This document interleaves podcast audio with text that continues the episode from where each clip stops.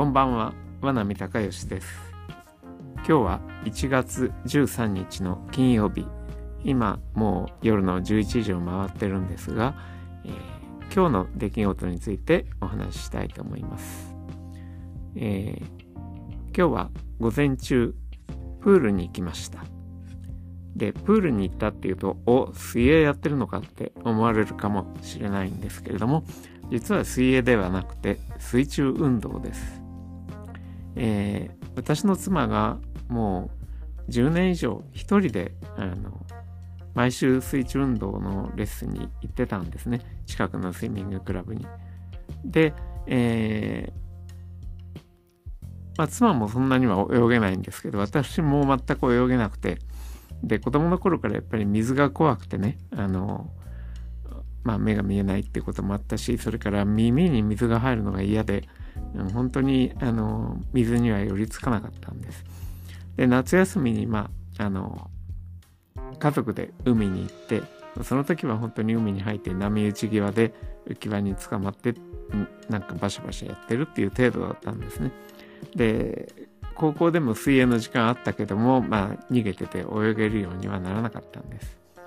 でまあそんな私なので、えー、妻が一人で行ってるのを、まあ、そのまま横目で見ながらあの家にいたんですが、えーと、忘れもしない2000年の秋にその家族っていうかあの体験会みたいのがあるから一応一緒に行ってみないかって、えー、彼女に誘われたんですね。でじゃあどんな感じかちょっと行ってみようっていうので申し込んだ。そしたら、えー、その前いざ行くという前の場に電話がかかってきてあのできれば来ないでほしいって言われたんですね。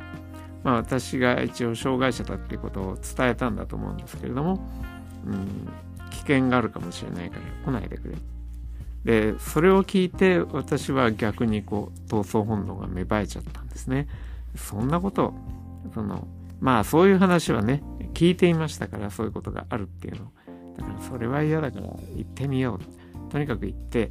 あの最後まで粘ろうっていうので行ったわけです。そしたら、まあ、何も問題はなくて、インストラクターはそのまま受け入れてくれて、えー、そこで体験はできたんですね。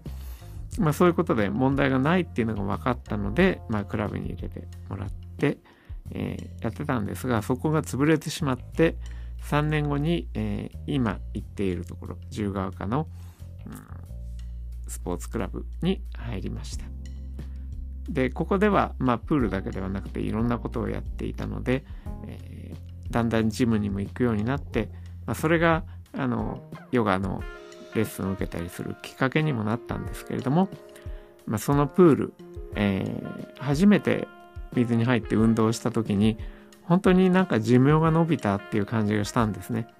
それでもうその時から23年経ってますけれどもまあ行ける時はなるべく行く。まあ大体本当は毎週1回行きたいんですけれども、うん、なかなかそうもいかなくて夏は特に八ヶ岳なんかがあって休みますので、まあ、なかなか行けないんですが、えー、お一人とても分かりやすいインストラクターの先生がいてもう今はその先生のクラス専門に行っています。まあ、最初のうちはねチャレンジ精神もあっていろんな先生のクラスに出たんですがやっぱりほとんどはすごく分かりにくいんですね。えー、どんどん音楽に合わせて体を動かすみたいな、まあ、エアロビクスみたいな感じなんですけれどもその動きをまあ説明するっていうよりは実際にやってみせてみんなそれに合わせて動いているので、まあ、ちょっとは説明してくれますけれどもなかなか分かんない。あとはあの本当のこう体のトレーニングで、えハイドロなんとかっていうものをこう足にくっつけたりしてね重くして、えー、それでもっていろいろな運動をする、まあ、ブーツみたいなのを履くんですね、えー、そういうのはだいぶやっていました。でこれはあのー、こういう動作をやってくださいっていうんで繰り返しやりますからまああの自分にも大体はついていけたんですね。でも最近はあんまりもうそちらにも行かなくなって今言ってるのはアクアビクストレーニングというクラスだけなんですけれどもここはあの最初のうちはちょっと準備運動しますけれども先生の説明がものすごく分かりやすいのであの大体ついていけます。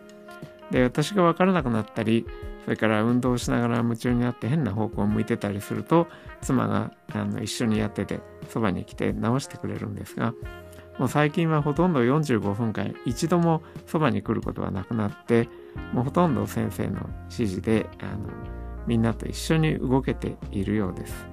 だいたいまあ10人前後もうちょっと多いこともあるんですけれども、うん、前はもっといたんですが最近少し人数が減ってやっぱりコロナ以降少し減ったのかなそんな感じであのまあコロナの頃はね本当に半年ぐらい全然こういうことできなかったんですけれどもまあ今はやってて、えー、毎週金曜日の午前中に行っています。45分間運動すると本当にこうむくみが取れたりねあのとてもいい状態に体がなるんですよね。だからまああの泳ぎはダメだけれどもまあ水の中で体を動かす、えー、今日も膝とかね腕とかまああの腹筋だとかいろんなところを動かしてまあ、うん、活性化させて帰ってきました。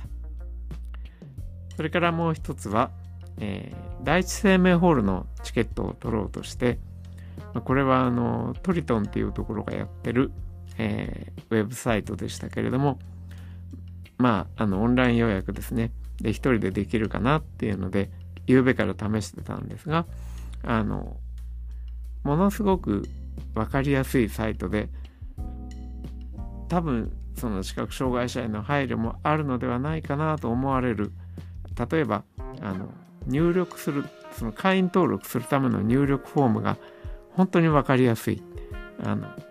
間違って入力しないようにいろいろちゃんと説明が書いてあってね、あこれなら安心だって本当に思いました。ただ非常に残念なことに実際に座席を選ぶところがどうもうまく操作できないんですね。で今回はあの本当に、えー、チケットを買う必要がありましたので、えー、そこだけもう妻に見ていてもらってなんとか予約完了して。でその後あの支払い情報を入力するところはまた一人でできたんですけれどこの座席を選ぶところなんとかならないかなと思ってまたあのこちらにね、えー、改善をお願いしようかなとか思ってますけれども本当にあの場合によってはそういうところで突っかかってしまってね結局買えない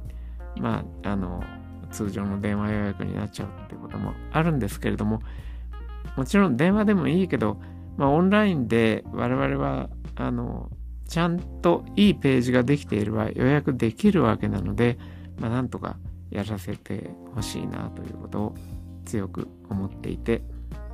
まあ、このサイトはねあの他のところは大変便利だったのでこの座席を選ぶところだけですね問題は。これさえ解決すれば本当にあのしょっちゅう第一生命ホールに行こうかなと思ってしまいました、えー、そういうまあいろいろな経験をした一日今練習はグリークのソナタ2番っていうのをやっていて、まあ、来週はちょっと他の曲も練習しなきゃいけないので、まあ、この週末も少しグリーク頑張ろうかなと思ってますけど、えー、明日明後日はまた少し週末なのでね、レッスンが立て込んでくるっていう感じです。それでは、えー、今日のお話はここまでにしたいと思います。今日も聞いてくださってありがとうございました。さようなら。